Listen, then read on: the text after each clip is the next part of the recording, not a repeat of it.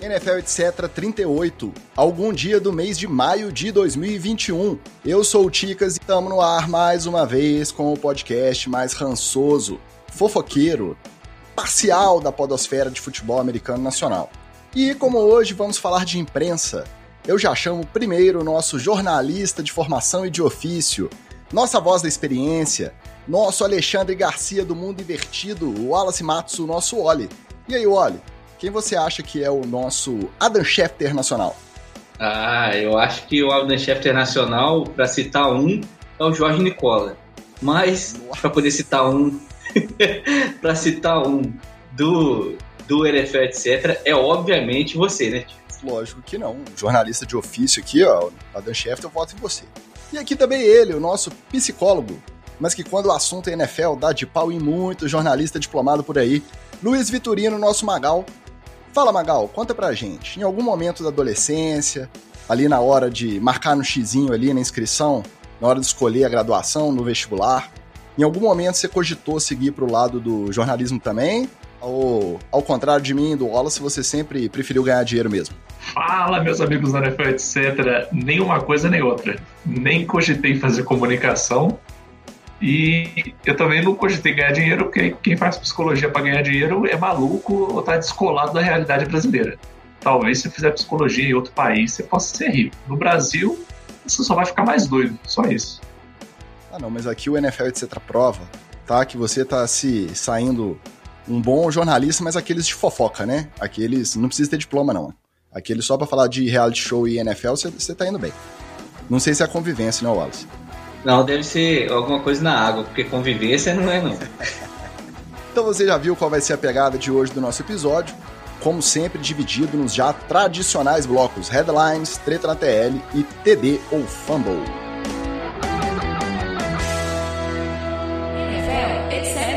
Como a gente já imaginava, o caso Aaron Rodgers continuou dominando o noticiário da NFL nessa última semana. E como a gente grava o nosso podcast aqui semanalmente, a gente fala um monte de coisa que no dia seguinte fica velho, a gente passa de mentiroso ou de desenganado. Né? Foi o que aconteceu na semana passada. Caso você esteja chegando aqui no NFL, etc., pela primeira vez, no nosso último episódio, episódio 37, a gente debateu, repercutiu bastante sobre a notícia que caiu como uma bomba na liga justamente no dia do primeiro round do draft, insinuando que a relação do Rodgers com os Packers teria atingido um nível insustentável e que a chance do quarterback voltar a vestir a camisa do time de Green Bay seria mínima. O reporte foi divulgado via Twitter pelo Adam Schefter, que a gente já citou aí no começo. Provavelmente o insider mais relevante né, da NFL. Até então, cara que era considerado aí com a credibilidade acima de qualquer suspeita. A gente chegou aqui a dizer que muito dificilmente ele teria divulgado isso justamente no dia do, do primeiro round do draft, sem ter sido provocado, sem alguma fonte ter acionado ele de propósito nessa data. Né? A gente achou que não, não seria coincidência. Eu usei essas palavras. Não é possível que é coincidência. Só que aí a gente foi surpreendido novamente. Em entrevista ao podcast Dan Patrick Show, o Schefter jurou de pé junto que a decisão de divulgar a informação nessa data foi única e exclusivamente dele e que não foi incentivada por nenhum contato específico, mas sim por um acúmulo de rumores e informações de bastidores que ele recebeu ao longo do tempo nessa off-season. Com isso, aí eu vou querer saber de vocês, mas para mim, a situação mudou um pouco de figura. Eu já passo a considerar mais provável o retorno do Rodgers, ou, se não for mais provável, pelo menos 50-50. Quando veio a notícia no dia do draft, eu achei que era assim, ah, deve estar 80-20, 80% de chance dele ir jogar em outro lugar, 20% dele fazer as pazes e voltar a Green Bay. Aí agora eu acho que tá aí no 50-50. Quero saber se mudou essa opinião de vocês. E além disso, eu quero saber também sobre a conduta específica do Adam Schefter. Vocês acham que é do jogo? Que o que ele fez é normal? Essa disputa aí entre os insiders sobre quem reporta primeiro as notícias mais bombásticas? Uma corrida, né, para divulgar primeiro? Ou vocês acham que dessa vez ele mandou mal que essa polêmica pode acabar em algum momento se virando contra ele e acabar comprometendo essa credibilidade dele como jornalista top aí entre os insiders da, da NFL. O que, que você acha, Olha? Bom, é, para começar, acho que compromete de qualquer maneira, e dos insiders da NFL, eu já vou adiantar que o Schefter era o que eu tinha menos é, simpatia, sempre tive menos simpatia. Sempre gostei mais do Tom Pelissero e do, do Ian Rappaport, que são os três aí, a santíssima trindade dos insiders da, da NFL. É, o Schefter, eu já vi dando algumas varadas na água, é, e até por precipitação. Eu não sei a carreira dele em, em si, mas geralmente o jornalista que começa a apostar muito nessa nessa exclusividade rápida, né, na, na, apuração rápida das matérias e na divulgação das informações em primeira mão, sempre que as tem, né, sempre que tem a, a informação e já divulga direto, ele incorre num erro, e aí aqui eu vou ser um pouquinho chato para explicar um pouquinho sobre a profissão, que é não apurar completamente os fatos ou deixar informações essenciais que foram ou que seriam apuradas depois é, com mais calma, é, passar.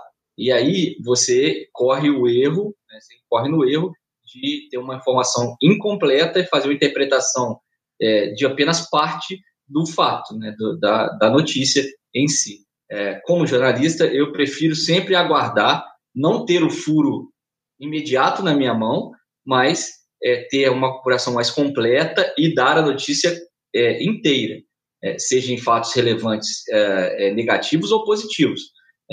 contratações, saídas, isso é sempre bom você tomar cuidado, porque aí é, o que você volta aqui da pergunta que você me fez.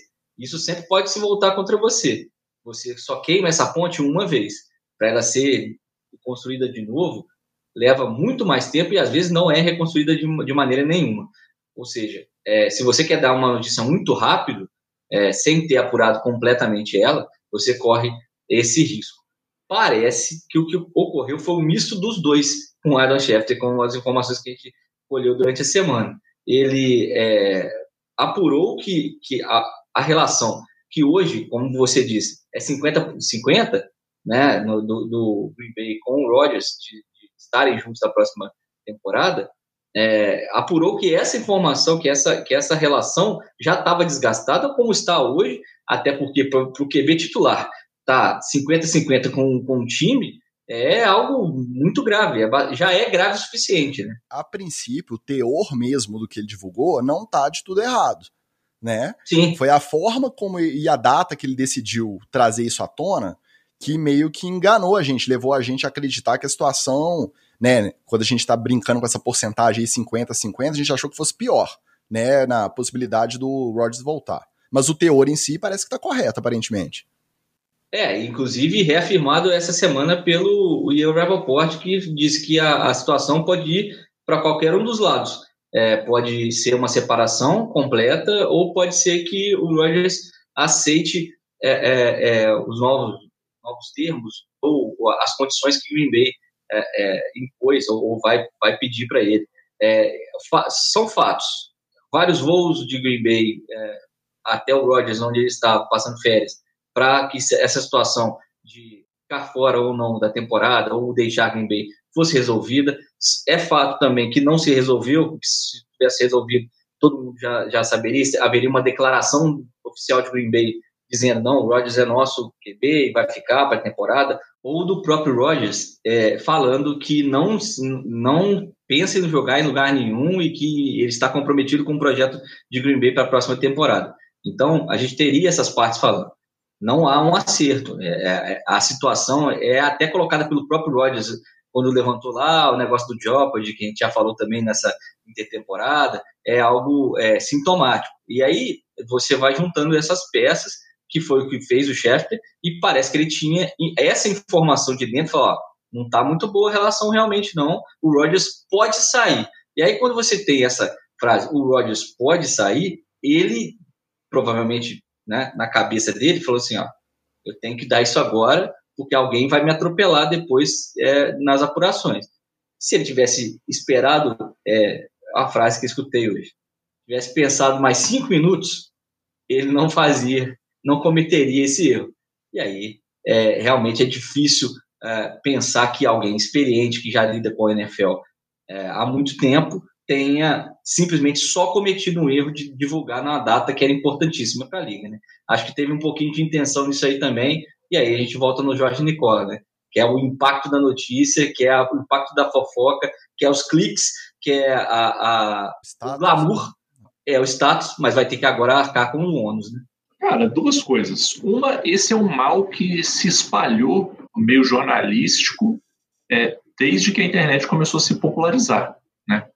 Todo mundo com esse tesão incontrolável de ser o primeiro a dar notícia, de estar primeiro no portal, é, né, de ser a fonte que as outras pessoas vão copiar, né? Vão partir dela. É, eu nem vou entrar muito nessa seara, porque essa não é minha seara, mas a gente que está aqui do outro lado recebendo as notícias tem sempre que ter aquele pé atrás. nem é a sadia, tá? Não é a Seara, mas também não é a sadia. Para ninguém ficar assim, qualquer patrocinador que vier a gente quer, Seara, sadia.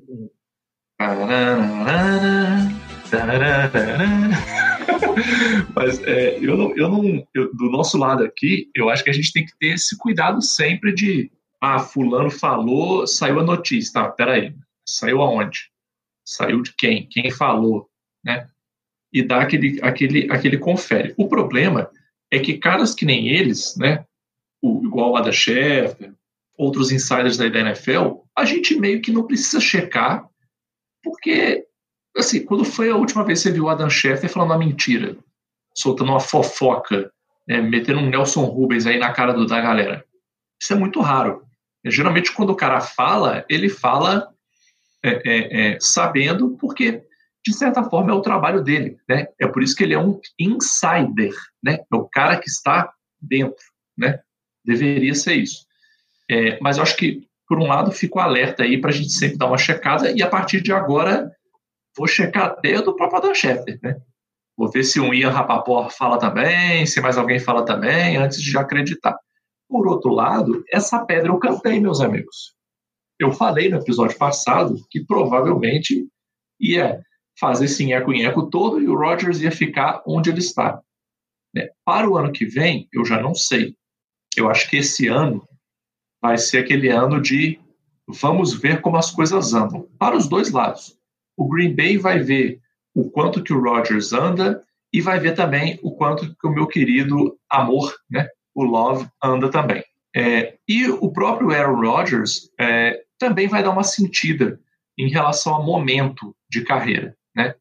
No, no, sentido de vale a pena eu ficar aqui mais um ano, vale a pena eu jogar mais um ano, eu buscar um outro contrato, ou agora é uma hora boa assim para eu sair, sair bem, fiz o meu papel aqui, mas eu tenho a sensação que o Rodgers, como ele é uma pessoa muito rançosa, ele tem é, essa, esse incômodo constante, esse bicho do pé, né? Porque nos últimos anos aí é só morrer na praia, né?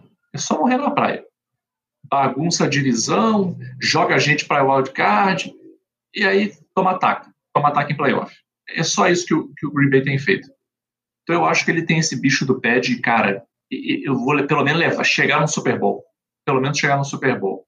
E eu acho que esse ano é o ano decisivo se ele não fizer nada de diferente esse ano, levar o Green para o um negócio assim, eu, se fosse ele, cara, eu aposentaria tranquilo.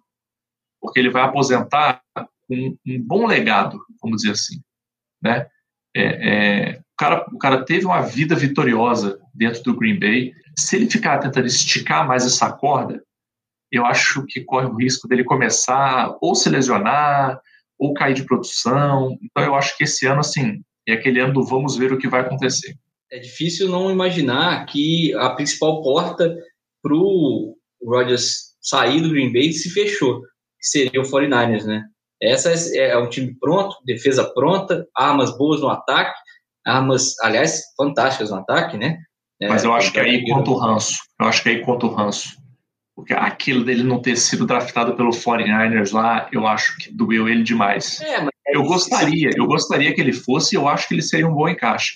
Mas na hora ali de assinar o contrato, eu, eu não sei se ele, se ele já acalmou essa questão no coração dele, não. Eu acho que não. Ah, sei lá. Eu acho que, por exemplo, se o Fornales desse um caminhão de coisas por ele, jogador e pique, é. não sei o que lá, é, ele ia cair naquela, na, na verdade, naquela coisa. Não dependeria dele, né? Dependeria do Green Bay aceitar, porque parece que o Fortnite já estava como um dos destinos de interesse. Sendo que ele pode ainda ter o ranço que o Magal falou de não ter sido draftado lá quando eles preferiram Alex Smith, mas hoje o ranço com o Green Bay está muito maior, disparado maior. É, e, e, é, e é aquilo. sendo que ele é, iria chegar lá na Califórnia é como o salvador da pátria, né? É, nós não te draftamos lá atrás, mas tivemos que pagar um montão de coisa para Green Bay para te ter aqui.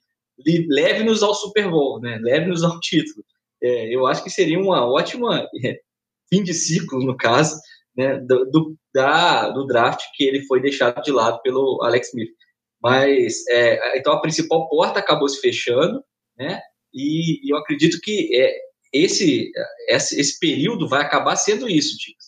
É, ou ele renova com o Green Bay agora, ou arruma um caminhão de dinheiro para poder jogar em, em, outro lugar, e é, é, esse, essa renovação e esse, essa volta a Green Bay, ela vai parecer muito mais um, um ano de despedida do que propriamente um, um ano de comprometimento de é, levar o time à, à, à, frente. O Devante Adams já deu declaração também, dizendo que se o Rodgers sair, ele vai ter que repensar algumas coisas e tal. Então, o clima tá, tá como é que fala? Tá, tá build up, né? Tá, tá dando aquela aquela crescida de nuvens lá para cima de Green Bay. O Davante Adams participou de podcasts, não se comprometeu, né? Disse que não que tinha conversado com o Rodgers, mas aí deixou aquela coisa no ar de de quem não, não quis se comprometer nem de que ele iria voltar, nem de que não iria. Mas se ele não é. se comprometeu de que iria, todo mundo meio que entende que ele acha difícil, né? E se voltar, não vai voltar para ser aquele cara que vai fazer outra campanha de MVP, vai tentar se resguardar já pensando no, no próximo ano, virar free agent ah. e, e, procurar outro lugar. E o que você Até falou... porque o, o Green Bay, o, o Tico, tem que colocar o Jordan Love nessa jogada aí, porque é, se ele tá vendo que vai ficar sem o, o Rodgers no ano que vem, né, nessa, nesse contexto, o Jordan Love tem que começar a pegar o ritmo ali, é. não e... tem muito jeito. Então, é, eu, eu, eu acho que das possibilidades todas do Rodgers, acho que o, que o Sir Out, eu acho que é, o, é a mais remota porque não tem cara de que ele faria isso com o Green Bay, e nem Green Bay é, seria tão turrona assim, a diretoria de Green Bay seria tão turrona assim de manter um cara igual o Rodgers de fora da temporada é, em holdout. Mas tudo pode acontecer mesmo.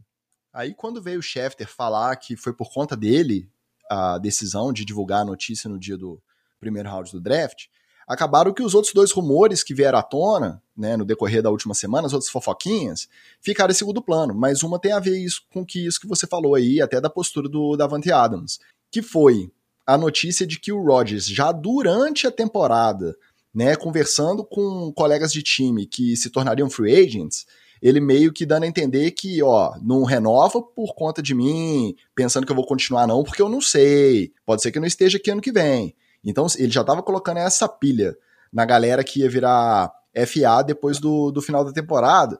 É aquilo que a gente falou. É uma coisa que já veio cozinhando há mais tempo. É, mas ele também não podia dar nenhuma pista para os caras, porque toda pista que ele desse para os caras, o pessoal ia ler como uma pista que ele ia fazer, né? Tanto no sentido de tranquilizar, quanto no sentido de, de deixar os caras na berlinda, né? De falar, não sei. Então, se o Rodgers realmente não sabia, ele tem que falar com todo mundo que ele não sabe. A não ser que ele tivesse algum brodinho muito confiável que pudesse falar assim, ó, a você eu vou falar. Eu não quero sair não, mas tu não fala para ninguém não. Fica na tua aí. E, e mesmo assim eu ainda falaria ao vivo, né? Porque uma mensagenzinha, um zap, já era, podia dar um print. E a outra fofoquinha que diz que essa foi em grupo de zap ou de algum outro aplicativo, né? Mas num grupo de conversa entre os jogadores, em que eles referia ao GM, o Brian Gutenkust, o nomezinho, né? O Gutenkust, ele se referia a ele como Jerry Krause. E aí, para quem viu Last Dance na, na Netflix, o cara que era o GM dos Bulls nos dois tricampeonatos com o Jordan na década de 90, que era o cara que era braço de ferro, decidia tudo, meio que da cabeça dele, não era muito de dar ouvida a jogador, que fazia bons times, né? Tanto que ele alcançou esses seis títulos, mas que tinha uma relação terrível com os jogadores, ao ponto dele é, ser chamado para porrada com os caras lá de 2,30m, e ele um baixinho, gordinho, né? De 1,70m no máximo, e aí virou essa coisa folclórica, né? Quando compara com Jerry Krause, aí compara com esse cara que não tem simpatia nenhuma dos caras que teoricamente seriam os subordinados dele. É, aí é exagero, né, meu amigo? Primeiro que o Rodgers não é o Michael Jordan. Pera lá, muito bom, muito bom, diferenciado, um dos melhores, vai ser Hall da Fama? Muito provavelmente, mas pô, Jordan é Jordan, né? E segundo que o Gutenkust também, coitado, Ele pode ter os erros dele, mas não é nada comparado com o Jerry Krause também. Achei um pouco de exagero isso aí, mas foi mais uma fofoquinha aí para para pimentar mais ainda a, a, tretinha do jeito que a gente gosta. Vou dar uma dica para a galera aí que tem grupo de WhatsApp e tem medo de espalhar um negócio desse. De tempos em tempos, você tem que dar uma checada no grupo para ver se tem alguém que nunca fala nada, que não comenta, que está sempre ali. Essa pessoa, você tem que do nada você tira. Para que você tira do grupo. Porque se a pessoa reclamar, ou não, por que você me tirou do grupo? Tá? Não, é porque você não fala nada. Não, mas bota aí de novo. Tá? Aí você bota de novo.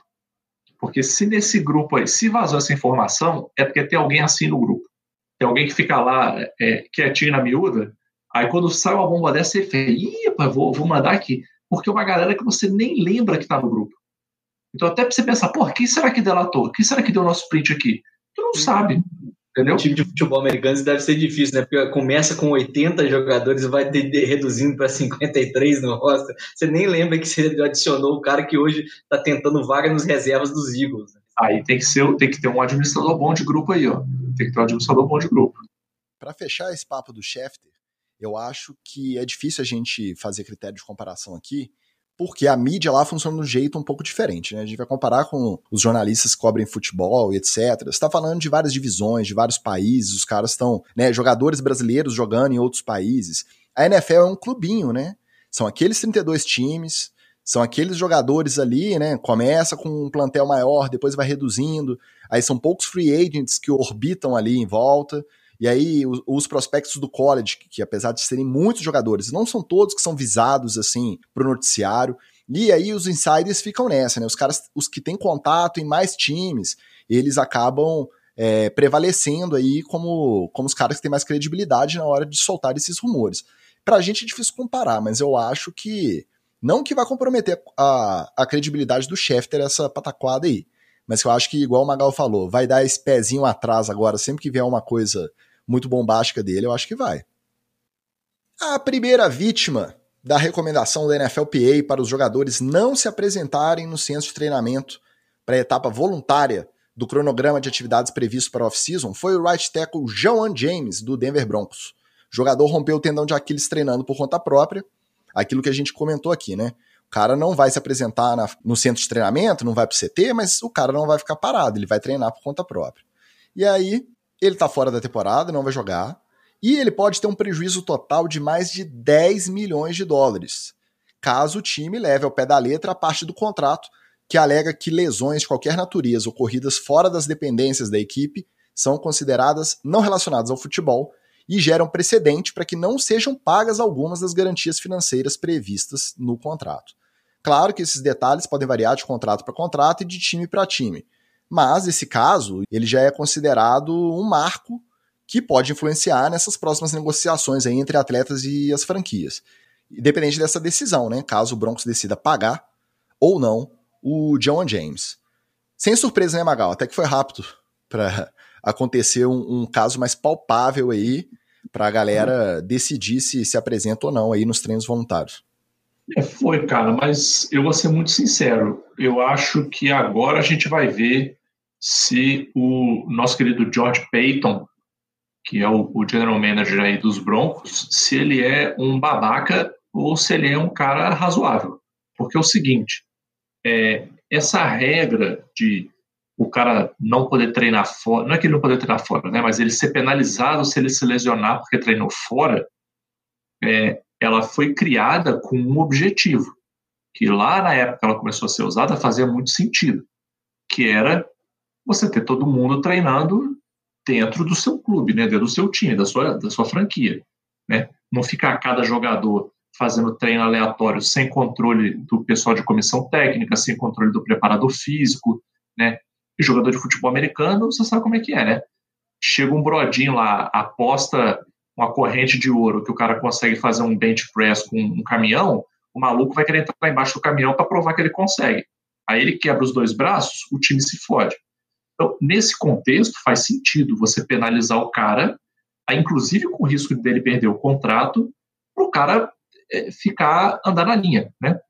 Não, vou treinar onde? Vou treinar dentro do, do, do CT. E aí não, não tem problema, você vai ter um pelo menos o estagiário lá do preparador físico vai estar lá na, na sala. Só que agora é um contexto completamente diferente.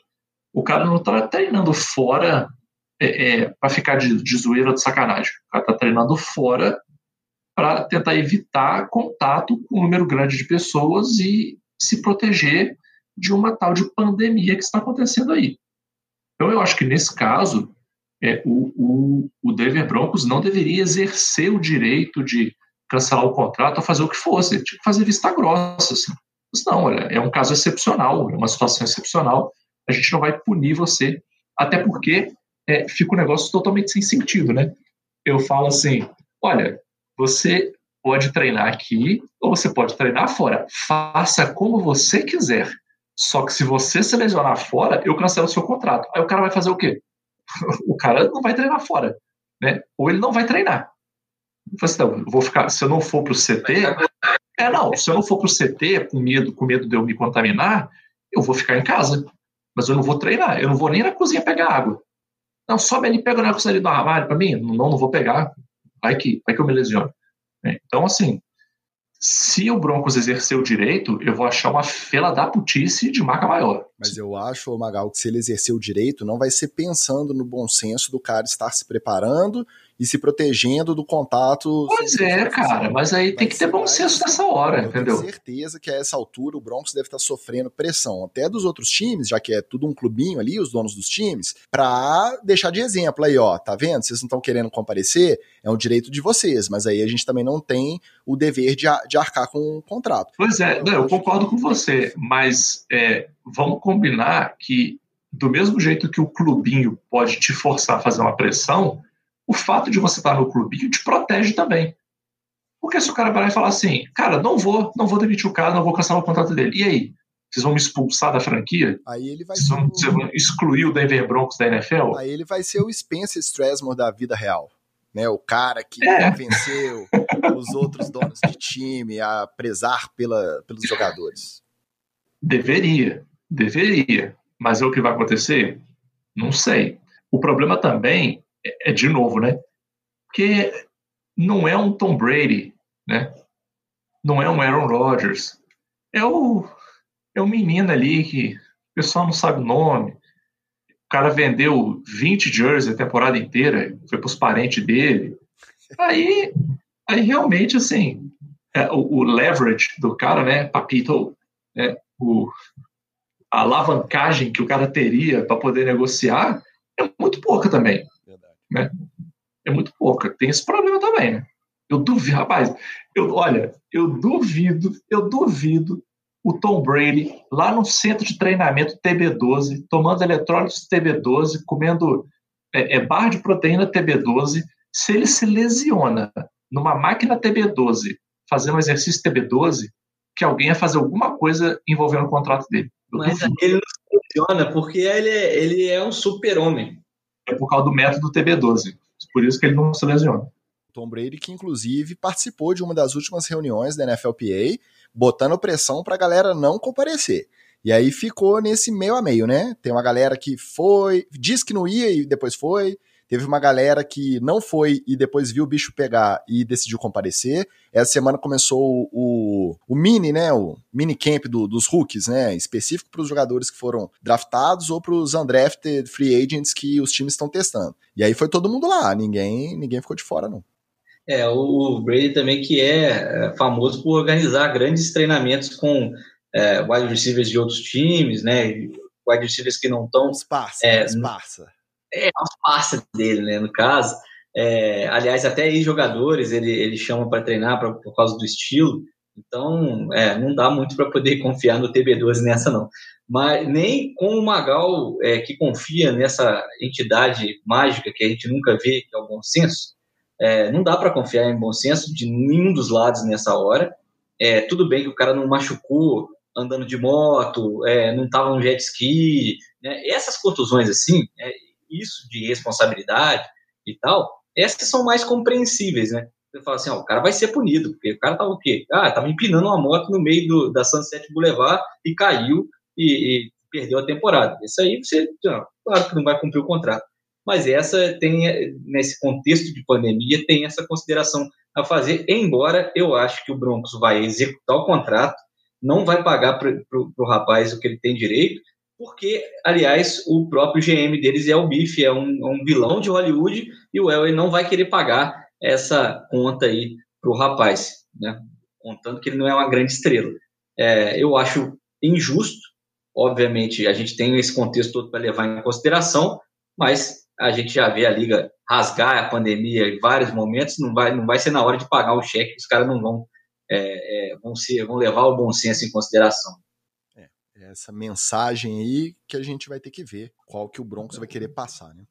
Só um, só um detalhe aí, eu dei um confere aqui, o Elway não é mais o gêmeo do Broncos. Ele saiu agora em janeiro desse ano. É, não é na, lá no papel, né? A teoria foi de que ele botou um outro cara ali pra. pra um boneco, botou um boneco. Sabatinado nas entrevistas, mas que ele, ele passou a ser o quê? Executivo, né? Tem, tem um cargo dele aí. É. Virou executivo. Ele ganhou. Futebol, ele virou... Botou frente, isso aí chamou frente. É. Botou frente ali ele ganhou uma, uma estrelinha e um alívio das coletivas. Né? Ele não tem mais que, que dar a cara a tapa, mas quem puxa as cordinhas continua sendo a criança.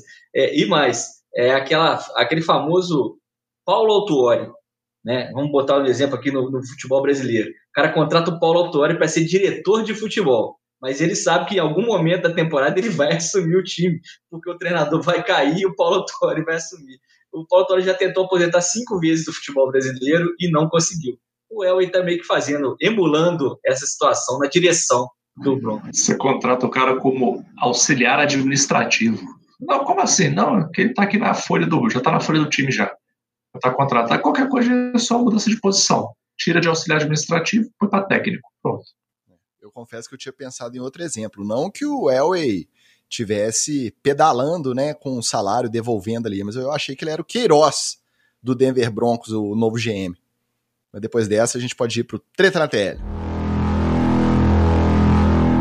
Robert Griffin III, ele mesmo, tá sem contrato, hein? Baltimore dispensou, não assinou com ninguém desde então.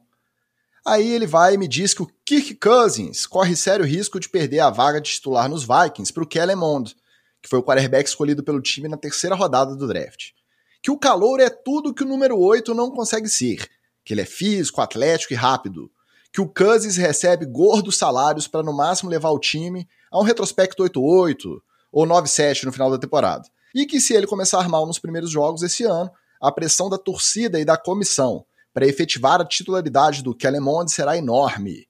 E aí, recalque de um ex-segundo pick, que perdeu a vaga em Washington justamente para o Cousins, que na época tinha sido draftado no quarto round, ou dessa vez o, o RG3 não está sentindo frio, pois ele está coberto de razão. Roberto Grifo Neto. Você está completamente errado aí, meu querido. Completamente errado. Por um motivo muito simples. Um, você não tem que ter ranço do Kirk Cousins por duas razões. Uma, que você não perdeu a vaga para ele, você perdeu a vaga para a sua própria lesão. Foi isso que aconteceu. Né? Antes dele lesionar, o Griffin, cara, era uma parada absurda. Absurda. O Griffin era um cara muito fora do normal antes da lesão. E a verdade é que ele nunca conseguiu se recuperar de lesão. Nunca. Ele, da, da primeira, ele não se recuperou legal, aí lesionou de novo, aí não se recuperou legal de novo. É, ele não conseguiu fazer, a, a lesão foi no mesmo lugar, mas ele não conseguiu fazer o esquema Ronaldo, entendeu? Que lesionou, parecia que não ia voltar, voltou e ganhou o Copa. Ele tentou carreira na música, é, cantando no Outcast, né? O André 3000. Exatamente, só que não. Acho, acho que foi uma questão de cachê, que ele tinha que dividir o cachê com o Outcast inteiro, né? Que é uma banda que tem 54 pessoas. E aí, é, é, a verdade é que ele não voltou. Então, primeiro, ele não tem que ter ranço do Kirk Cousins, porque ele não perdeu a vaga para o Kirk Cousins. Ele perdeu a vaga para a própria lesão. Porque se ele não tivesse lesionado, o Kirk Cousins não pegava o lugar dele nem no refeitório do time, que dirá pegar o lugar dele no roster. Né? E o segundo ponto é assim, Cara, você vai ter lesão, você vai ter, é, ter lesão, ó, tô maluco. Você vai ter. No caso dele, ranço. certo. No caso dele. É, né? No caso dele, um monte. É. Você vai ter ranço de um cara do naipe do Kirk Cousins. É, sério? Assim, o nível que você chegou é esse? Eu vou ter ranço do Kirk Cousins? Cara, se você for ter ranço, faz igual o Aaron Rodgers. Eu tenho ranço da franquia inteira. Eu tenho ranço do 49ers. Aí tudo bem. Aí eu, eu sou obrigado a concordar com o ranço dele. Mas você deve ter ranço do Kirk Cousins. O que o Kirk Cousins já fez nessa vida? O que, que o Kirk Cousins faz de mal para alguém? Quem que treme? Qual é a defesa que tá jogando contra o Kirk Cousins e fala assim, caralho, é o Kirk Cousins, puta que pariu, irmão, não, vou ficar ligado que o bicho é brabo. Ninguém, cara. Então, assim, vida para frente. Assim, eu acho que o RG3 não deveria nem estar tá perdendo tempo criticando o Kirk Cousins, porque é, é, eu falo isso praticamente todo jogo é, é do Ravens. O, que, o RG3 ele está na melhor situação possível do mundo. Estava. Estava, né? Estava, não está mais. Ele estava na melhor situação possível.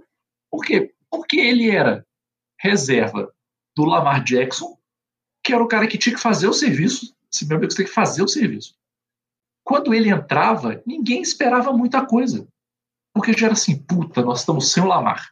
Então, ou o Lamar lesionou, ou ele foi pro banheiro cagar, igual aquele jogo que o Tigres não aceita que ele foi cagar. Só vem com cãibra no corpo inteiro, o cara teve é, zika, desceu o encosto nele, né? Eu não sei que medo é esse de um cocô. Mas, o, ninguém admite que o cara foi cagar. É, é só nessas situações que ele entra. Se ele lesionou, se ele foi cagar, se ele tá fora porque ele teve a concussão, a galera já tá naquele nível assim. Cara, eu só não quero que feda mais. Qualquer coisinha, qualquer feijão com arroz que você fizer já tá bom. E é isso que ele tem que fazer.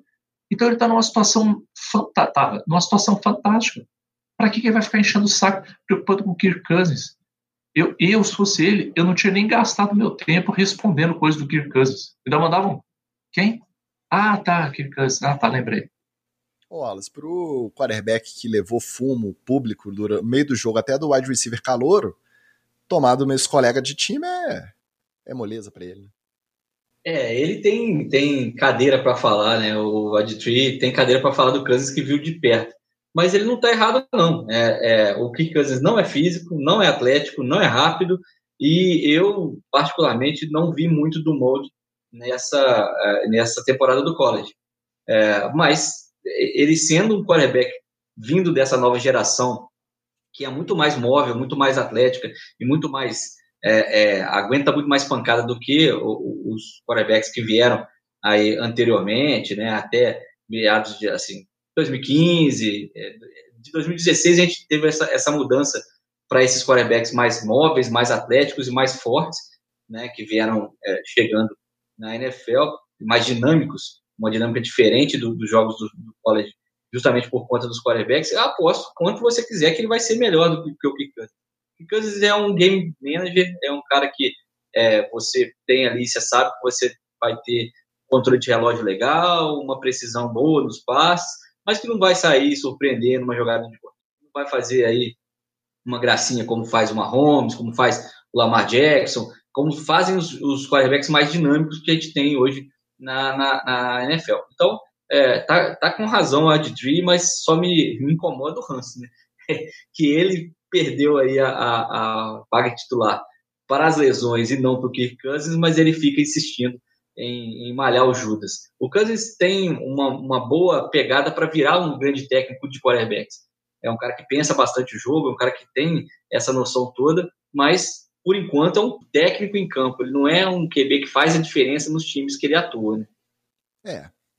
O RG3, aí eu volto a falar com a nossa audiência mais jovem, que a gente sabe que tem uma molecada aí que na época não assistia, se ainda não pegou para assistir, vai ver lá a temporada de calor do, do RG3. Ele foi escolha número 2 de Washington, né? Ficou atrás do Andrew Luck, draft de 2012, eu acho.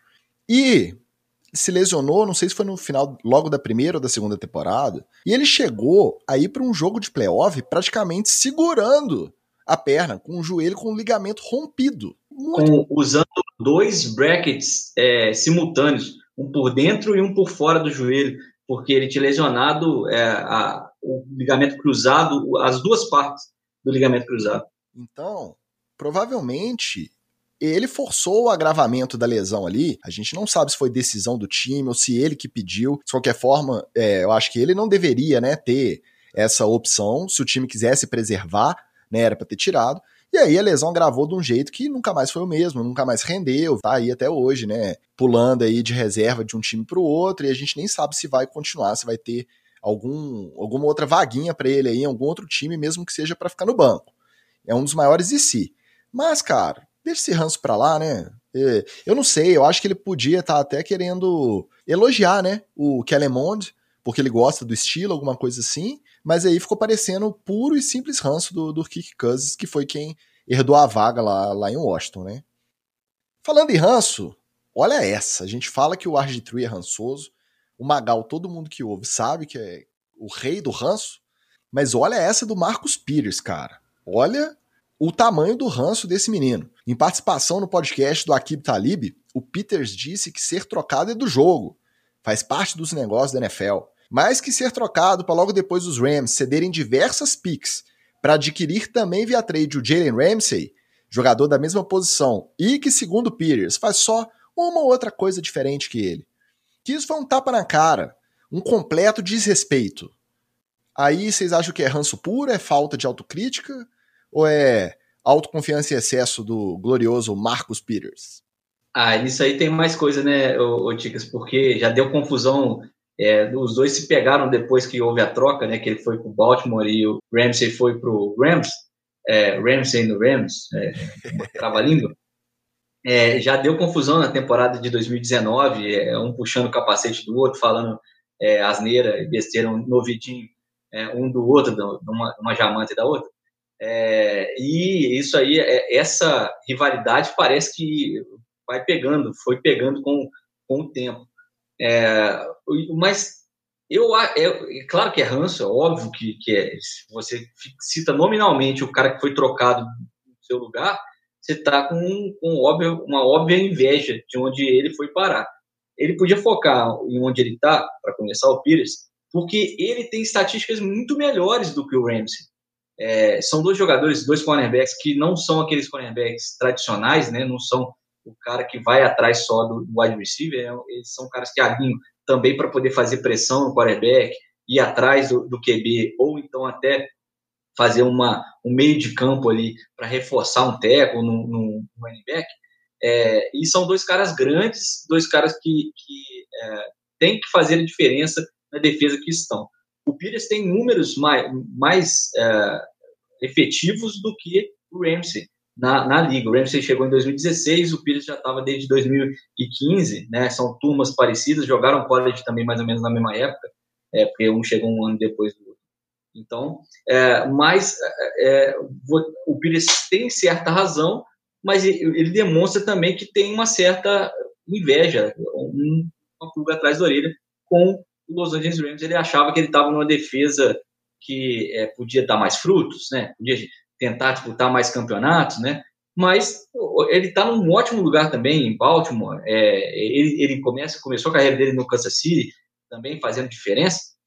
Eu acho que isso é, é ele ter, ter virado Pro Bowler logo nas suas primeiras temporadas e ter, ter achado que ele era maior do que a posição em si, porque o cornerback ele é esse cara, né? Ele vai ter que para sempre correr atrás de alguém. Vai correr atrás do wide receiver maluco fazendo rota out, ou então vai ter que ir atrás do, do quarterback.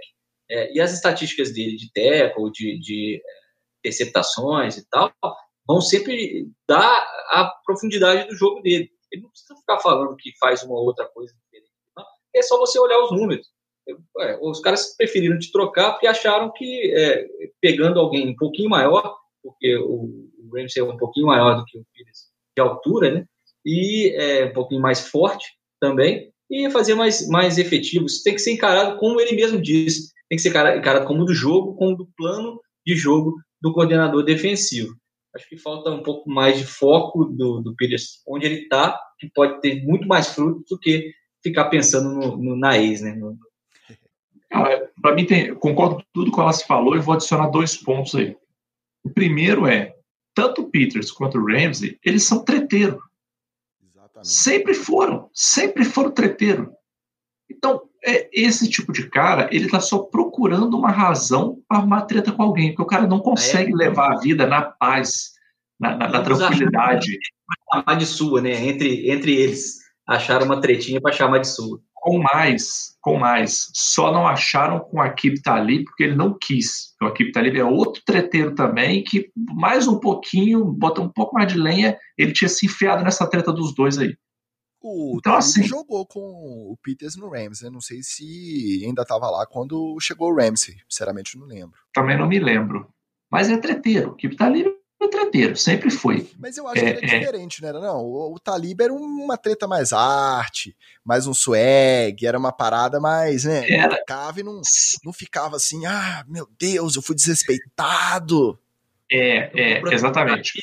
A gente falou aqui Talib várias vezes, ninguém falou aqui Talib, Kansas. Ainda. E para não, aliás, para quem quiser, eu recomendo um vídeo maravilhoso do YouTube que chama Five Hours of Akib Talib, Kansas. Cinco horas Akib Talib, Kansas. Akib Talib, Kansas. Vídeo maravilhoso. Mas voltando para a análise do caso, é, os caras são treteiros. Aí, o que, que eles fizeram? Eles arrumaram uma, um outro que gosta da treta. Então, o Peters gosta que o Ramsey goste da treta e vice-versa. Por quê? Porque qualquer um dos dois poderia ter virado e falado assim: tá bom, meu querido, tá bom. Você é bom, você é o melhor jogador, você é o bichão, você é o pica das galáxias, você é o fodão, você é o caralho iluminado. Parabéns. Uhum, beleza, valeu, obrigado, toca sua vida aí. E se provar melhor que o cara nos números. Porque se você se prova melhor que o cara nos números, você nem precisará tretar com o cara. As outras pessoas mesmo vão lá no outro e falam assim: oh, o cara tá com o número melhor que o seu aí, ó. E aí?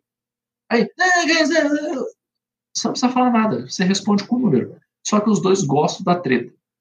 Eu, eu acho até assim, quando eles aposentarem, eu acho que eles vão comprar uma casa um do lado do outro, que eles podem um ficar reclamando do outro, tá fazendo barulho, o cheiro do churrasco tá vindo aqui em casa, seu banheiro tá infiltrando aqui na minha sala. Os caras gostam de tretar, entendeu? E nesse caso aí, para ser muito sincero, eu acho que tá todo mundo errado. Tá errado o Peters, tá errado o Ramsey, porque os caras ficam muito preocupados com treta e deveriam usar esse tempo para ficar mais preocupado com o jogo. Vai ficar preocupado com o jogo, vai melhorar sua técnica, vai fazer igual o Tom Brady, juntar uns parça e fazer uns treininhos, vai fazer outra coisa, em vez de ficar parece uma fifi, vem que ele falou isso, vem que ele é desse jeito, vem que não Ah, cara, eu vou te falar, cara, eu tenho muita preguiça. Eu tenho muita preguiça de jogador assim, sinceramente. Pode jogar bem pra caralho, mas eu tenho preguiça. Eu tinha preguiça até do Odell quando ele tava no Giants. Eu achava que ele já arrumava umas tretas que já tirava o foco dele. É, eu acho que o ranço é até justificado, mas tinha que ser direcionado ao Ramsey, né? Porque o. Ao Ramsey, não ao Ramsey. Porque o Ramsey né, pô, foi, foi trocado, beleza, foi lá pro novo time e tal, mas quem assinou, quem propôs as picks, quem, né, bateu esse martelo foi o, o time, o ex-time.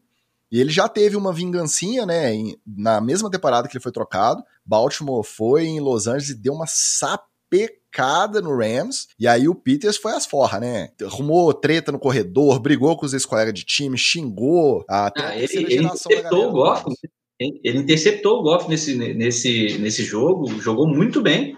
E, quer dizer, mostrou que a treta motiva ele. Mas, pô, é o time. Ele tem que, ele tem que direcionar ao Rams mesmo. Né? É, só que aí, como os dois são treteiros, o alvo fica mais fácil, né? para poder direcionar para o cara que entrou no lugar dele também. Eu gosto. para mim, pode continuar, não tem problema. Adam Thielen, wide receiver dos Vikings, teve a manha de esculachar o Lambeau Field, estádio lendário do rival de divisão Green Bay Packers, num podcast sobre golfe. É mole? Disse que o estádio inteiro não tem nada bom nem sofisticado, destacando negativamente os bancos inteiriços e sem encostos. Será que ele sai vivo da próxima visita a Green Bay? Adam Thielen, sommelier de estádio. Ele já está errado. Primeiro que ele está errado que ele está num podcast de golfe. E me desculpa, eu não consigo respeitar uma pessoa que joga golfe, que gosta de golfe. Me desculpa. Pode ser preconceito meu. Não é que você não tem nada de esporte, você vai. Cara, me desculpa. Para mim é um esporte muito idiota. Você fica lá com um taco, acertando uma bolinha, vestido uma roupa ridícula, sem a menor necessidade, zero necessidade de você se vestir ridiculamente daquele jeito. Zero, zero necessidade. não, não melhora a sua atacada, não melhora a força de pegar a bola, nada, nada. Então, primeiramente, eu não consigo respeitar pessoas que gostam de golfe. O profissional tem que andar, né? No, no, no, amador você pode pegar o carrinho, mas o profissional tem que andar. Então, como vai andar, e é todo mundo mais ou menos gordinho, né? Ninguém tem, raros, na verdade, é, golfistas que são esbeltos. Tinha que estar tá todo mundo de legging, pô. Não, não piorou, piorou. O cara, o cara é atleta e ele tá preocupado que ele tá gordinho. Ah, eu vou usar, vou usar aquele, aqueles coletinhos de crochê, né? Vou usar o coletinho aqui para disfarçar minha barriguinha, que eu tô um pouco saliente aqui. Ah, cara, eu, pronto. O Alas conseguiu fazer eu ter ainda menos respeito pelo golfe. Então já tá errado que tá no podcast de golfe. Você tá lá fazendo o quê? Segundo, o que, que você tá no podcast de golfe falando do nível de conforto de um estádio que não é nem o seu?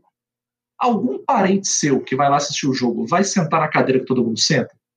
Não. Vai estar sentado lá no camarote, comendo do bom e do melhor, com proteção, segurança, petisquinhos, é, tudo à vontade. Então já começa por aí. Segundo, o estádio não é seu. Que, que você está metendo o B dele no estádio dos outros? E terceiro, que para mim é o principal, é nisso que você está gastando a sua pós-temporada? em podcast de golpe e fazendo análise de sommelier de estádio? É isso, Adantilli? Será que não tem mais nada para você fazer, não? Nada? Você não devia estar melhorando nada? Olhando suas fitas da temporada passada, vendo onde que você peidou na farofa, eh, trocando ideia com seu QB. Você não tinha outras coisas para estar fazendo, não? Adam Tillen todo errado nessa história aí. Não, o QB dele é o Kirk Cousins, ele não precisa trocar ideia com ele não, que não vai adiantar porcaria nenhuma.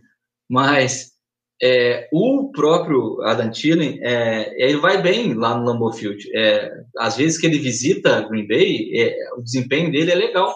É um cara que é um, um, não é um wide receiver que é muito veloz, é um cara que é um belo slot receiver, de vez em quando faz as jogadas de profundidade, mas também não é ninguém para poder ficar de sommelier de estádio, como disse o próprio Magal. Agora, é, realmente o Lambeau Field tem os bancos inteiriços, é, é um, um, estádio muito pouco confortável, mas nada vai ficar confortável a menos 20, a, com a nevasca na, na, nas ideias, que é o, a, o clássico Lambeau Field, o campo cheio de neve e a, arquibancada cheia de neve e o que parecem bonecos na arquibancada, na verdade são pessoas que estão, é, aliás, aninhadas. E aí eu, eu explico a falta do encosto os bancos do, do Lambeau Field não têm um encosto para facilitar realmente o agrupamento, a, a, o, sujeito colocar a, um cobertor é, em volta do outro e juntarem três, quatro pessoas para poder se esquentarem no frio, que é na, na tundra congelada, que é o apelido lá do Lambeau Field. Então, é, é, essas tradições são legais, cara. É, o, o e o estádio não vai mudar muita coisa, porque o time é da comunidade, a comunidade é, paga pelo time,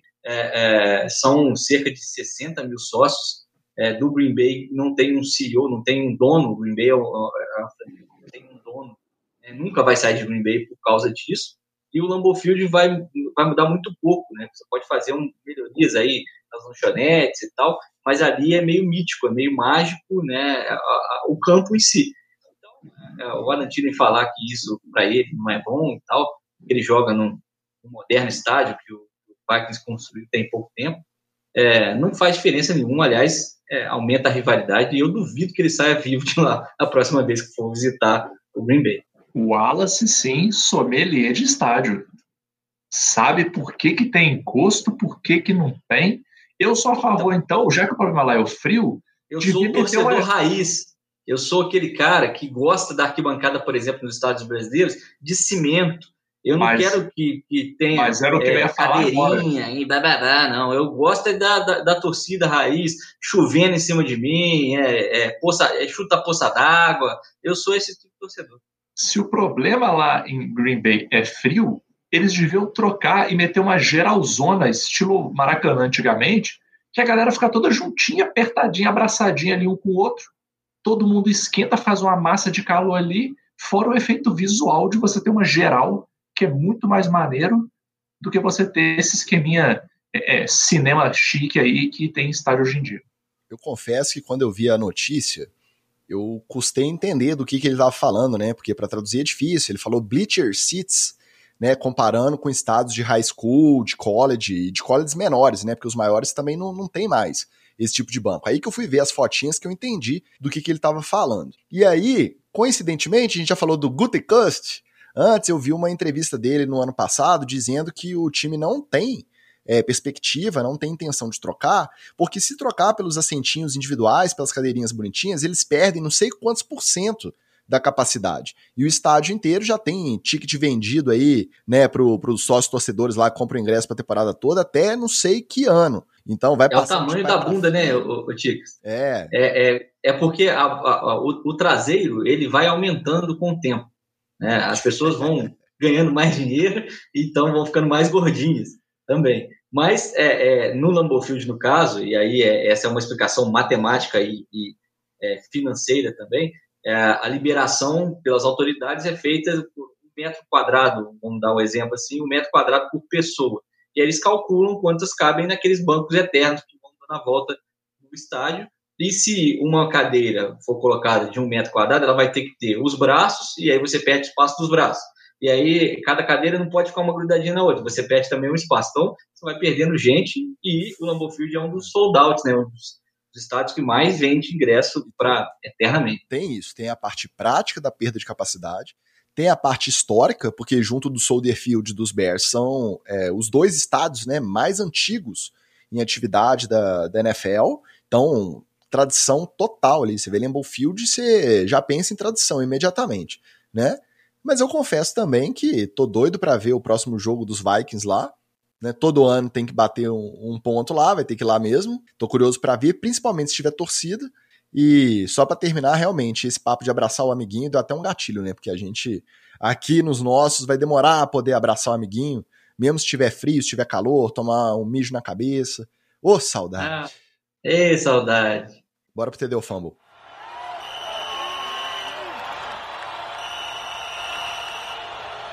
Os jogadores veteranos que decidirem mudar o número da camisa para um novo com dígito único deverão comprar todo o estoque de camisas produzidas com o número antigo e que estão disponíveis para venda nas lojas oficiais, sejam elas as físicas ou as online. Dependendo da cidade, do tamanho do mercado do time e da proeminência do jogador, o valor do estoque pode passar da casa dos milhões de dólares. Meter a mão no fundo do bolso para trocar de número por superstição, por preferência ou por fogo no rabo é TD ou fumble. Bom, para mim, é TD, o cara que quer trocar, ele tem que pagar isso mesmo, porque ah, o, o time já fez esse investimento, né? É, não concordo com o cara que vem do college, já vem com o número, e aí ele já vai ter a sua marca registrada aí, é, ad eterno. Mas vamos supor, imagine se o Tom Brady resolve é, mudar de número, botar só o número 2, ou o número 0 na, na camiseta ao invés do 12, né? Ele vai ter, além de tudo, que trocar as marcas TB12 de eletrólitos, TB12 de, de aparelhos de ginástica, TB12 de livraria, TB12 de naves espaciais e as TB12 que existem por aí. Mas se o cara quer realmente trocar de número por conta disso, por conta de uma superstição ou fogo do rabo mesmo, ele tem que pagar por isso. Bom, eu discordo. Eu discordo. Porque, cara, a NFL cobrar do jogador, cara, porra, parece empresa que vai fazer festa de final de ano e pede contribuição. Ah, vamos fazer aqui a confraternização, cada um dá 20 reais. Ah, porra, tu é empresa, paga a festa, caralho. Cada um dá 20 reais. Não, cada um traz o seu. Cada um traz o seu escambau, porra. Eu ralo aqui o dia inteiro para fazer dinheiro para você, você não vai me dar uma festinha? Não vai me dar uma cara. mesmo time. Imagina se o Gronk tem que trocar o 87 do Tampa Bay pela 5, por exemplo. Não, cara. Bota na ponta de estoque. Foi ele que quis. Bota não, lá no, sei, isso, no, no, Isso vai gerar o uma... Gerente, o gerente ficou louco, entendeu? Não, isso vai, vai gerar uma... tudo. Bem bacana, porque, é, obviamente, se algum dos grandes ídolos trocar esse, esse número, não acredito que não vão, mas é, se alguém trocar esse, o número, vai ficar assim, pô, eu tenho a camisa 87 do Gronk no, no Tampa Bay, Não, é, hoje ele joga com a 5. O contrário, o contrário, esses caras mais estabelecidos já venderam tanta camisa com outro número, que se trocar, né? Aí eles têm as duas os dois prejuízos. Um, porque é muito estoque ainda, porque eles vendem muito. E outro, não vai ter valor colecionável, porque muita gente tem. Pô, eu acho Mas que você tem que fazer. O Kobe, o Kobe em Los Angeles é exemplo. que era ruim, trocou de camisa e virou estrela. Ficou muito bom depois que trocou de camisa. Aí a antiga vai virar lendária, mas o cara que já é bom não, pô. Pô, cara, mas eu, eu acho que é mais fácil. É só você botar um prazo limite. Olha, você quer trocar de camisa? Você tem um, um, um prazo aí até o dia tal você é para trocar o número. Do dia tal para frente, você não pode. Não, mas é, não, não pode. Não pode trocar. Você pode trocar até tal dia, depois de tal dia você não pode mais. Acabou. Se você trocar até tal dia, você troca, a gente faz ponta de estoque aí, três por um real, é, é, desentoja essas camisas suas aí. O resto, não. E pronto, acabou. E, tá resolvido. Agora, fazer o cara pagar, porra, Aí, aí, aí eu acho uma sacanagem, porque realmente, assim, pô, vão ser milhões de dólares, dependendo do cara. Aí a pergunta que eu faço é: beleza, o cara vai pagar, ele vai ficar com as camisas? Vai chegar o, o 15 caminhão de, de jersey lá na casa do cara? Aí o cara faz o quê? Fazer uma barraca na frente da casa dele? O cara vai montar uma loja só de camiseta antiga dele mesmo. Aí eu, eu vou agora lá na casa do Sterling Shepard, que ele vai estar tá lá na frente da mansão dele com a barraquinha né, uma jerseyzinha pendurada, aí, jerseys antigas do Sterling Shepard, 3 por 20 dólares. Aí eu vou lá, oi, eu queria comprar a jersey do Sterling Shepard, que ele mudou de número agora e não é mais 87.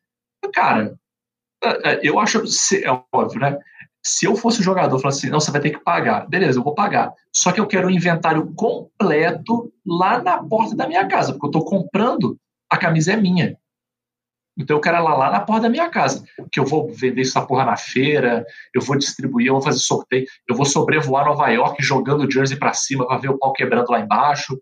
Seria o mínimo, assim. Mas, sinceramente, eu achei um puta de um fumble. Assim, deixa o cara trocar e pronto. Ou faz alguma regra. A, a NFL adora a regra maluca. Faz uma regra de só pode trocar em ano bissexto. Pronto. Aí em ano bissexto você troca. No for ano bissexto você não troca mais. Pronto. Será que para entregar na casa vai ter que pagar o frete? Olha, para mim é TD, porque e olha que com dor no coração, tá? Porque dar TD para esse capitalismo selvagem aí, eu acho muito complicado, vai contra os meus princípios. Só que como eu acho esse negócio do número de dígito único aí uma pataquada, né? NFL virando college, eu já disse isso aqui, já dei fumble para isso várias vezes. Então hoje eu vou dar TD. Ah, meu amigo, quer trocar? Põe a mão no bolso aí. Entendeu? Porque já virou bagunça de permitir os números únicos. Então, não deixa virar bagunça de ficar essa guerrinha e todo mundo querendo pegar 0 a 9, não. Pode parar com isso aí. Pode pôr a mão no bolso. TD. DK Metcalf participou no último domingo de uma prova de 100 metros rasos, em evento qualificatório para o pré-olímpico do time de atletismo americano. Apesar de ter ficado na última colocação, o tempo de 10,37 segundos marcado pelo wide receiver na prova foi considerado excelente para um atleta que não é especialista. A velha discussão sobre a capacidade dos jogadores da NFL em competir com atletas de ponta do atletismo de pista é TD ou fumble? Já vai, olha, o pessoal querendo falar mal do DK Metcalf. E eu não tenho razão nenhuma para falar bem dele, porque ele é do Seahawks, eu não gosto do Seahawks. Mas, cara, eu achei o tempo muito bom. Eu acho que é um TD, porque eu achei o tempo muito bom. E outra, cara, a gente nem está falando de um jogador da NFL correndo contra um atleta profissional de atletismo. A gente está falando de um jogador da NFL que é gigantesco para a posição dele, correndo com atleta de atletismo. Você vê as fotos do DK Metcalf com os outros, é, com os outros atletas, cara, parece o, o, profissional com a galera do sub-16. Parece uma Hilux perto de uns Fusquinha. Né? Cara, o bicho, sério, o, o, o, bíceps do cara é do tamanho da cabeça dos outros atletas, cara. Ele tem muito mais. Aí é, aí é por isso que a galera não, não, não gosta de física na escola, porque ninguém ensina física do jeito que deveria. Cara, a inércia do cara, pra ele conseguir mover essa massa toda, botar ela em movimento, porra, é muito maior do que dos outros jogadores, dos outros atletas, desculpa. Então, é claro que o cara, ele não ia chegar lá e, porra, atropelar todo mundo, chegar lá em primeiro, é, é, é, rumando para a glória de Ken Metcalf. Eu acho que o tempo dele foi fantástico pelo tamanho que ele tem. E vamos combinar, ele não foi lá para tentar cavar uma vaga é, na confederação e para ir competir no Pan-Americano. É nada disso. Ele foi lá para dar uma zoada, para dar uma brincada.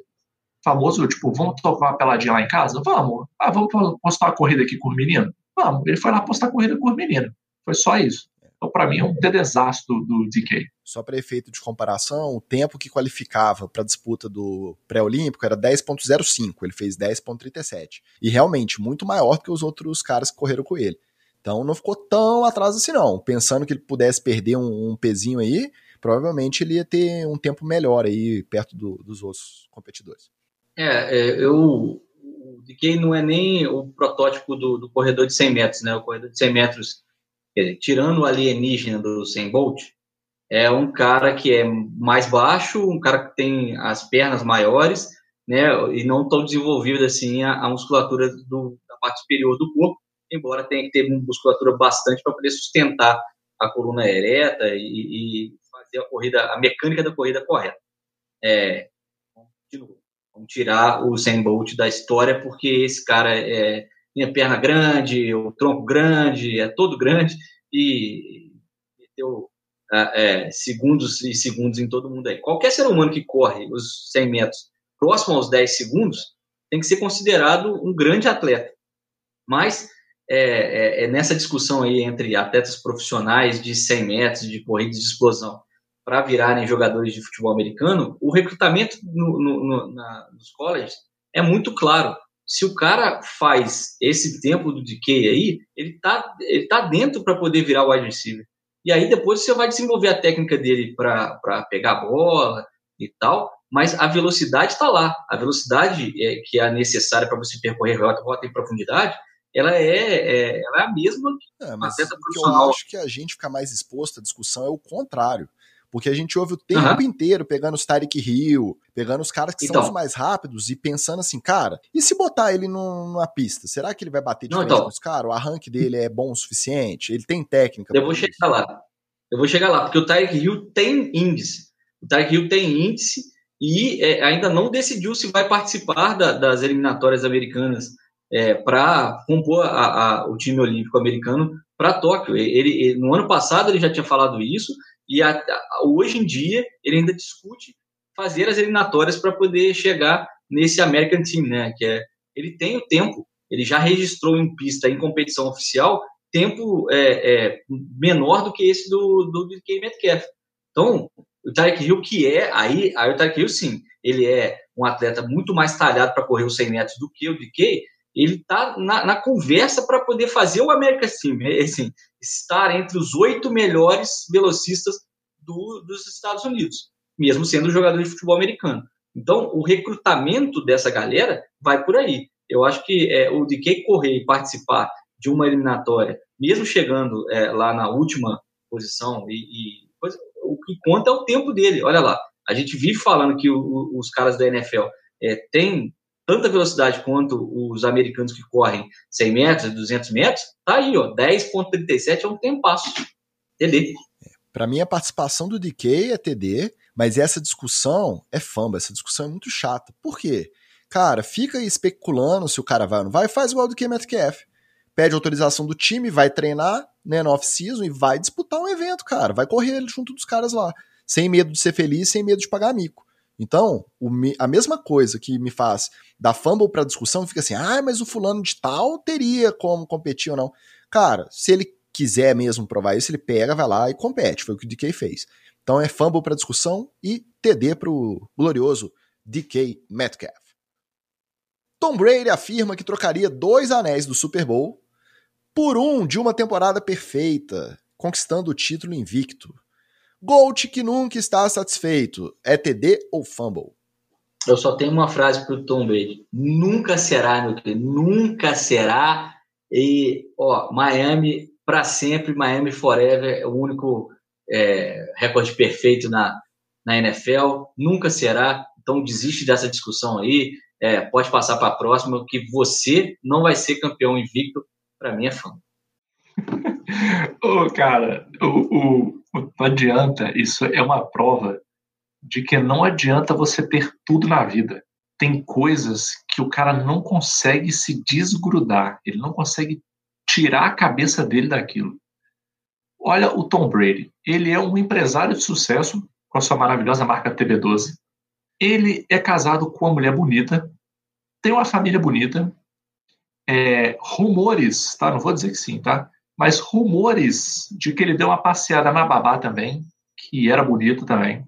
É um atleta de sucesso, cara que tem mais anel de Super Bowl. Dividiu a, a mansão com o brother depois de adulto. Dividiu a mansão, teve uma república depois de adulto. Quem não gostaria de ter uma república depois de adulto? Eu, eu não gostaria. É, o cara teve uma república depois de adulto, morou com o brother, só que o cara não consegue tirar da cabeça que ele não ganhou invicto. E uma dessas vezes ele não ganhou invicto por causa de quem? De quem? De quem? Do meu Deus grego, do meu homem maravilhoso, Eli, meu Elizão, que foi lá e falou assim: hoje não, hoje não. cara, e eu gostei que o, quando o Tom Brady falou isso, o, o Eli Manning retweetou só com never. só isso, só isso, never. Bom. Eu ia falar que você não pode botar muito na Condelai, não, que esse foi aquele Super Bowl que a defesa destruiu. Só que eu lembrei que esse também foi o da temporada invicta dos Peitos, aquele que ele fez o passe sendo exprimido, amassado por dois defensores ao mesmo tempo, praticamente igual aquele do, do Fitzpatrick, sem olhar, né? Ronaldinho Gaúcho olhando para cima, pro lado, tomando porrada, soltando a bola e acertando o passe. E aí é me vem. Rumores de que ele só acertou o passe por causa disso. Foi tá? esse, não foi? E aí. Foi, foi. E aí me vem, me vem animal, vem pequenos animais, né? Cefalópodes, né? Pequenos nemateumintos aí da internet, me dizer que Eli Manning é ruim de pressão no pocket.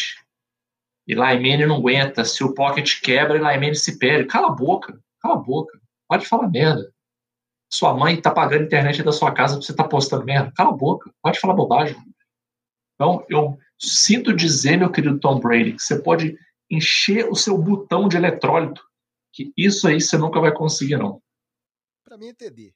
Porque eu acho que o cara só chegou aí aos 43, quase 44, jogando em alto nível e ganhando anel atrás do outro, porque ele fica cismando com essas coisas, entendeu? Ah, perdi pela Imene, não ganhei invicto, ah, vou tentar, será que esse ano vai? Enquanto o cara só tá aí de pé até hoje, ganhando esse tanto de, de anel, porque ele guarda esse rancinho também. De rancinho a gente entende. Então, para mim é TD, tá? Tom Brady vai ter mais uma chance esse ano de conseguir essa temporada invicta. Não vai, provavelmente não vai, mas é bom ter um motivador assim, TDzaço. Magal, se você não ficar falando muito dos Giants, acho que mais uns 12 episódios, quando a gente chegar nos 50, eu imprimo um diplominha aqui de, de jornalista condecorado, tá?